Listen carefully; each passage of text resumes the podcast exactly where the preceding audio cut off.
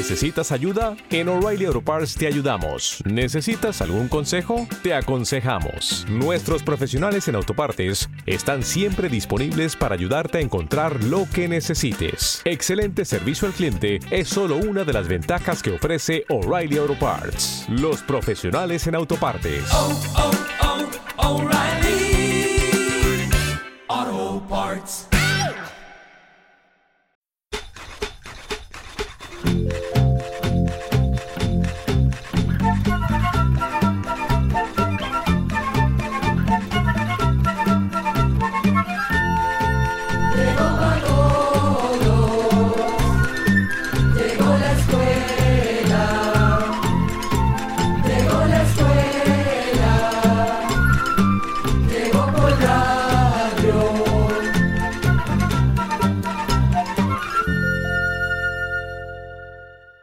Nos llena de gran satisfacción saber que tenemos miles de oyentes en cada país de América y otros lugares del mundo, para compartir conocimiento y darnos un gran abrazo cada día como desde hace 58 años. Bienvenidos amigos y amigas a este nuevo capítulo de... Oigamos la respuesta el programa del Instituto Centroamericano de Extensión de la Cultura, ICQ, con nuestro lema, Comprender lo comprensible es un derecho humano. Vamos a conocer de la gesta o hazaña de Juan Santamaría. Nos preguntan por qué el aire quema la piel. Y también cómo pueden las nubes cargadas de lluvia mantenerse suspendidas a pesar de la fuerza de la gravedad. Muy contentos porque sabemos que personas de todas las edades se comunican con nosotros y nosotros con gusto respondemos. Desde Altamira de Violey, Buenos Aires, Costa Rica, el señor Manuel Ángel Alfaro Sánchez nos envió una carta por correo electrónico y dice lo siguiente. ¿Podrían hablarme de la gesta de Juan Santamaría? Escuchemos la respuesta. Nos pide usted que le hablemos de la gesta o hazaña de Juan Santamaría. Para comprenderla mejor, vamos a contarle un poco de lo que estaba pasando en ese tiempo. Era el año 1856. Un peligro amenazaba a Centroamérica. Un grupo de extranjeros al mando de William Walker quería invadirnos y apoderarse de todos los países centroamericanos. El 19 de marzo de ese año, 1856, las tropas de William Walker llegaron a Guanacaste, al noroeste de Costa Rica, y tomaron una propiedad llamada Hacienda Santa Rosa.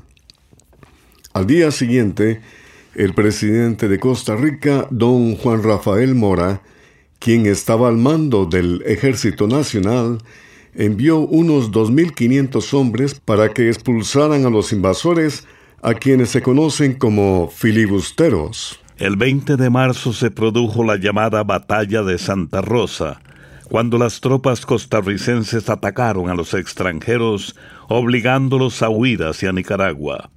Mientras huían y todavía estaban en el territorio costarricense, las tropas de Costa Rica los enfrentaron y poco a poco fueron ganando terreno en distintos puntos del país hasta que los filibusteros llegaron a Rivas, en Nicaragua. Una parte de las tropas costarricenses al mando del general José María Cañas ingresó entonces a territorio nicaragüense. Al llegar a la ciudad de Rivas, se encontraron con los filibusteros que se habían refugiado en una casona grande llamada el Mesón de Guerra, y era casi imposible sacarlos de ahí, a menos que se prendiera fuego. El mesón era una construcción grande que ocupaba casi una manzana en la parte oeste de la plaza de Rivas. El mesón era de adobes con techo de tejas que estaba sostenido por cañas bravas. Entonces se decidió quemar la casona para obligarlos a salir. Según los historiadores que han estudiado este tema, hubo tres intentos para hacerlo. El primero lo realizó el teniente Luis Pacheco Bertora, quien era cartaginés, pero en el intento cayó gravemente herido. El segundo intento lo hizo un soldado nicaragüense que formaba parte de la tropa costarricense llamado Joaquín Rosales, quien también fue gravemente herido, aunque logró provocar un incendio que los filibusteros consiguieron apagar. Hasta que finalmente le tocó al soldado Juan Santamaría, quien tenía que quemar la base de caña del techo de la casona. Lo hizo con una tea o antorcha colocada en la punta de una varilla larga, ya que el techo era muy alto. Juan Santamaría salió disimuladamente del cuartel donde estaban las tropas costarricenses. Los invasores le dispararon cuando iba cruzando la calle y lograron herirlo en el brazo derecho. Pero Juan Santamaría tomó la tea con el brazo izquierdo y logró llegar al mesón. Ya de cerca era más difícil dispararle, porque no podían verlo. Sin embargo, las balas lograron alcanzarlo cuando ya le había prendido fuego al mesón e iba de regreso para el cuartel. En esta forma murió Juan Santamaría el 11 de abril de 1856. En memoria de su gesta, Juan Santamaría fue declarado benemérito defensor de la libertad y también fue declarado héroe nacional de la patria el 11 de abril del 2011. 22 25 52 38. Nuestro número telefónico para que usted nos envíe todas las preguntas que desee desde los distintos países centroamericanos. Justamente en Honduras vive el señor Melis González, quien pregunta lo siguiente. Quisiera saber por qué el aire quema la piel. Oigamos la respuesta. Como usted dice, el aire, y sobre todo el aire muy frío y seco, agrieta o resquebraja la piel provocando lo que se conoce como quemadura por viento. La piel tiene una barrera natural que la protege y que es llamada barrera hidrolipídica, que está compuesta por agua y aceites naturales. El aire le quita la humedad y los aceites naturales a la piel por lo que se reseca, se irrita y se resquebraja. Con mucha frecuencia esto afecta a motociclistas, ciclistas y a personas que hacen deporte o trabajan al aire libre. De ahí la importancia de protegerse la piel antes de salir para evitar quemaduras por viento y también por el sol. Hay que recordar que la exposición prolongada a los rayos del sol puede provocar melanoma, que es un tipo de cáncer de piel peligroso, y el uso de un buen bloqueador solar puede protegernos de los rayos dañinos del sol. Sin embargo, es importante saber que no todos los filtros solares ofrecen el mismo grado de protección. Se recomienda usar protectores solares que digan de amplio espectro, que son los que más protección dan a la piel. Además, en el empaque debe decir que tienen un grado de protección de por lo menos 30. Las personas que permanecen mucho tiempo bajo el sol deben aplicarse el protector solar varias veces al día para que resulte efectivo. También se consiguen algunos protectores solares que, además, vienen con un hidratante que sirve para evitar que la piel se reseque. En caso de tener la piel quemada por el viento, se recomienda ponerse una crema hidratante a base de aloe para aliviar la resequedad. También podría ponerse una capa fina de vaselina sobre la piel antes de irse a la cama. Estos productos se consiguen en cualquier farmacia. Y ahora trasladamos nuestra imaginación en un paisaje musical. La voz de Martina Camargo de Panamá, cuerdas y percusión. Las olas de la mar.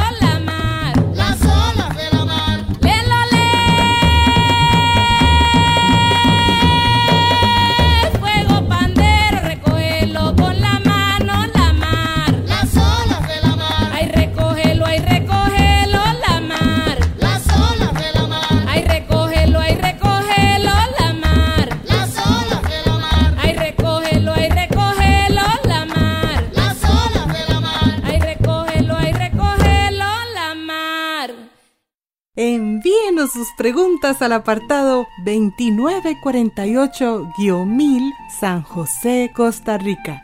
También nos puede contactar al correo electrónico isq.org o encuéntrenos en Facebook como Oigamos la Respuesta. Estamos de regreso y desde Rosita, Atlántico Norte, Nicaragua, el señor Emanuel Granados nos ha enviado un mensaje por el Facebook que dice, quiero saber el origen de las bestias mulares. Escuchemos la respuesta. Las mulas son un híbrido, es decir, un animal que nace del cruce de dos especies distintas de una yegua y un burro o asno. Se cree que las mulas son uno de los cruces más antiguos hechos por los seres humanos, y es que las mulas heredan características muy útiles para el trabajo, por lo que fueron de gran ayuda desde la antigüedad. Las mulas heredan del burro una gran fuerza física y una tremenda resistencia para el trabajo. Además, tienen los cascos muy fuertes, lo que les permite andar por caminos malos y son resistentes a muchas enfermedades. La mula también puede vivir con menos alimento que el caballo y puede llevar más carga que un caballo de su mismo tamaño. Además, puede soportar climas difíciles sin disminuir el ritmo del trabajo y si se le trata bien es un animal fiel a su amo. Por todas estas cualidades, las mulas fueron aprovechadas como animal de trabajo desde la antigüedad. No se sabe exactamente a dónde fue que la yegua y el burro empezaron a cruzarse, pero tuvo que haber sido en una región del mundo donde los burros y los caballos salvajes convivían en un mismo territorio. Se cree que pudieron haber sido los habitantes de Nicea, una antigua ciudad situada en el norte de la actual Turquía, quienes empezaron a cruzar estas dos especies de animales hace unos cinco mil años, y que de allí las mulas fueron llevadas a otros lugares de Asia Menor. Se dice que aproximadamente en ese mismo tiempo las mulas ya eran usadas en Egipto. Incluso existe un fresco egipcio hecho hace unos cuatro mil años donde se ve una mula con carga sobre su lomo. En la antigua Grecia las mulas también se usaban como animal de carga y para tirar carruajes. Durante la Edad Media en Europa la mula se usó como animal de trabajo porque resultaba más barato mantenerla que al caballo. Se usaban también como medio de transporte para arar los campos y en otras tareas. Llegó un momento en que la demanda de mulas fue tan grande que la cría se convirtió en una verdadera industria en países como España, Italia y Francia. Pero, ¿cómo llegó la mula a América? Según parece, fue Cristóbal Colón quien, en 1495, trajo cuatro burros y dos mulas, junto con algunos caballos y yeguas. Tiempo después, cuando los españoles se quedaron a vivir en nuestras tierras, se sabe que en México se comenzaron a tener crías de mulas. En nuestras tierras las mulas resultaron ideales sobre todo para llevar carga o mercadería porque en aquella época prácticamente no existían caminos. Para llevar la mercadería había que viajar rodeando cerros o bajando laderas. También se aprovechaban los caminos usados por los indígenas y nada mejor para esto que la mula y su arriero. Como una curiosidad vamos a contarle que en el tiempo de la colonia existió una ruta que permitía el comercio entre Costa Rica y Panamá que se conoció precisamente como el Camino de las Mulas.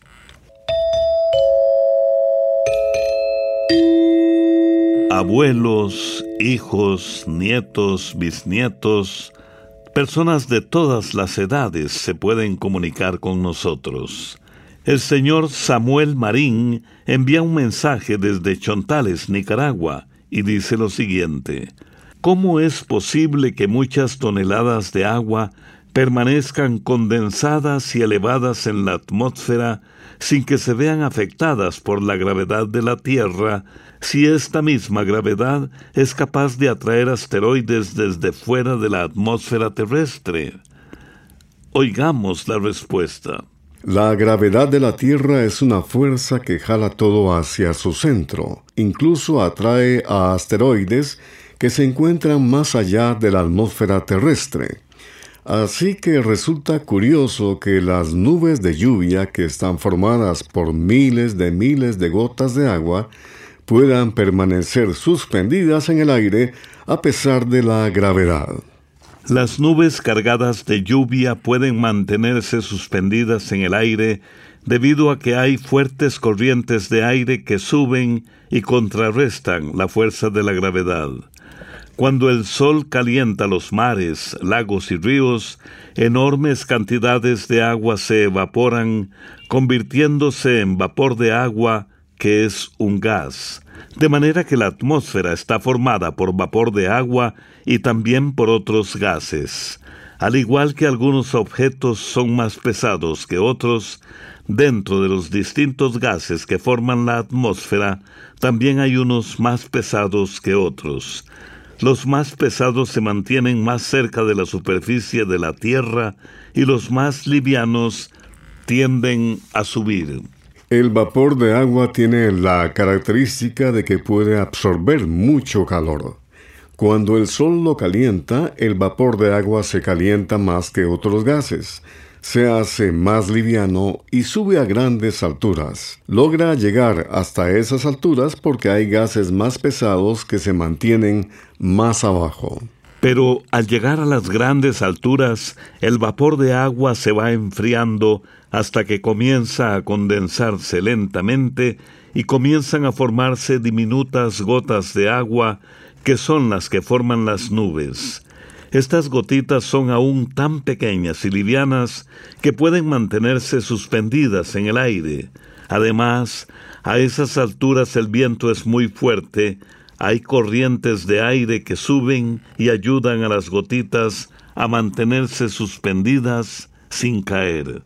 Pero conforme va pasando el tiempo, las gotitas se van juntando unas con otras y se hacen más pesadas hasta que ya no pueden mantenerse en el aire y caen por su propio peso. Hay un tipo de nube que posiblemente usted ha visto alguna vez que se ve muy oscura en la base, pero que alcanza grandes alturas en forma de penacho.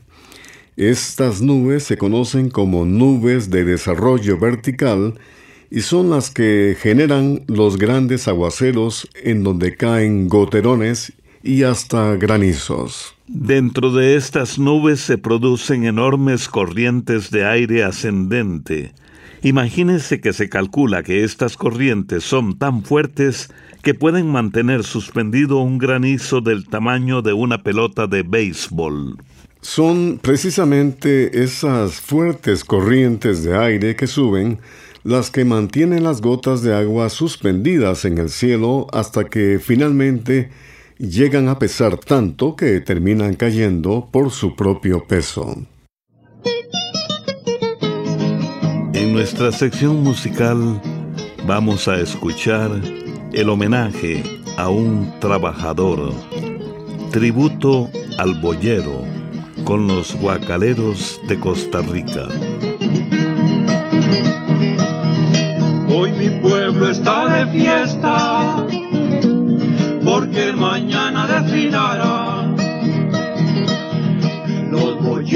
con sus yuntas y carretas adornadas, que lo más bello de mi fiesta patronal.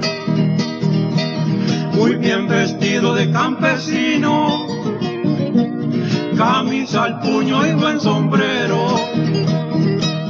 Y los bueyes con elegancia y alegría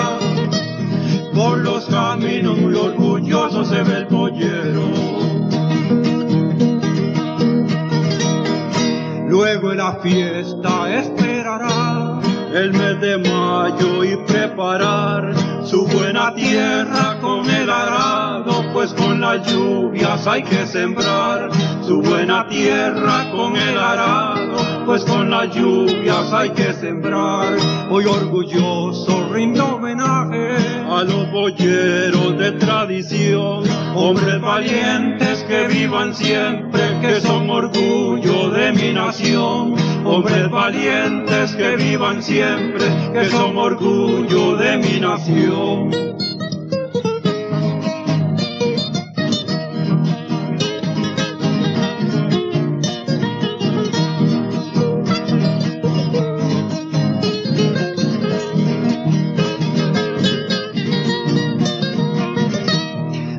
La fiesta esperará el mes de mayo y preparar su buena tierra con el arado, pues con las lluvias hay que sembrar su buena tierra con el arado, pues con las lluvias hay que sembrar. Hoy orgulloso rindo homenaje a los boyeros de tradición, hombres valientes que vivan siempre, que son orgullo de mi nación, hombres valientes que vivan siempre, que son orgullo de mi nación. También puede contactarnos a través de un mensaje de WhatsApp al teléfono código de área 506, número 8485-5453. Luego de la música estamos de nuevo con ustedes, nuestros estimados y estimadas oyentes. ¿Qué significa el dicho popular que dice toda hermosura es un caite? Es la consulta que nos hace el señor Osvaldo Toruño desde Nandaime, Granada, Nicaragua. Escuchemos la respuesta. El dicho popular toda hermosura es un caite se usa para dar a entender que la belleza es pasajera, es decir, que no dura. Es muy probable que este dicho haya surgido en Centroamérica porque es en nuestros países donde se utiliza la palabra caite. Esta palabra generalmente se usa para referirse a una sandalia de cuero o calzado tosco que usaban antes los campesinos. Como este tipo de calzado por lo general duraba muy poco y rápidamente perdía su belleza, este dicho se usaba para recordar que la hermosura o belleza pasa rápido. Existe otro refrán parecido que dice, la hermosura es flor de un día, hoy no luce y ayer lucía. En Costa Rica también hay otro dicho que dice, todo zapato nuevo llega a ser un caite viejo. Este refrán también se usa para hacernos recordar que la juventud tampoco dura para siempre.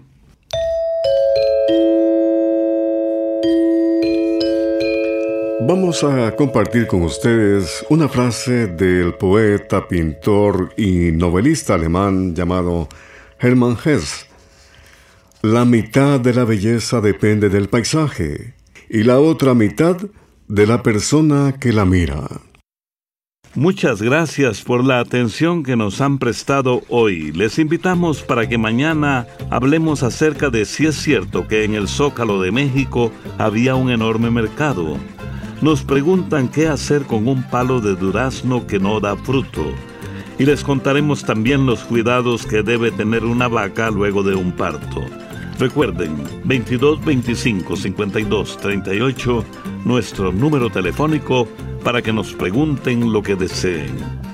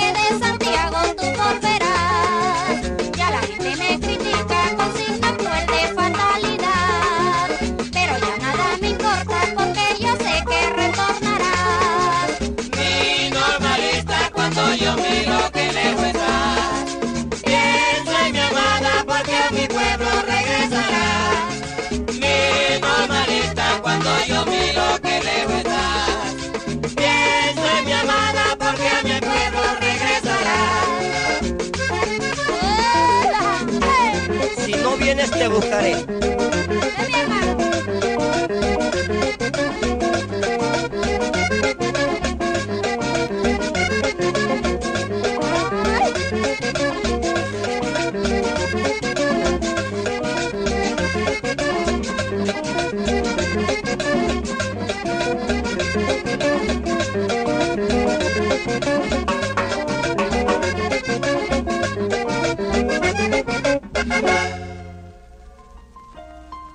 Programa C Control 9.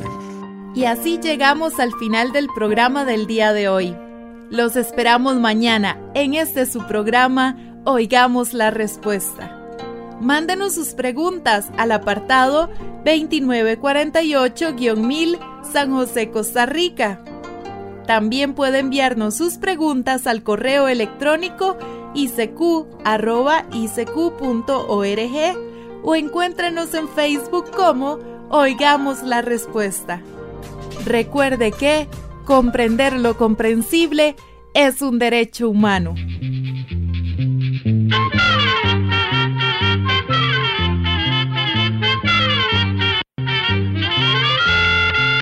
Llegó el momento de despedirnos se va a la escuela, se va cantando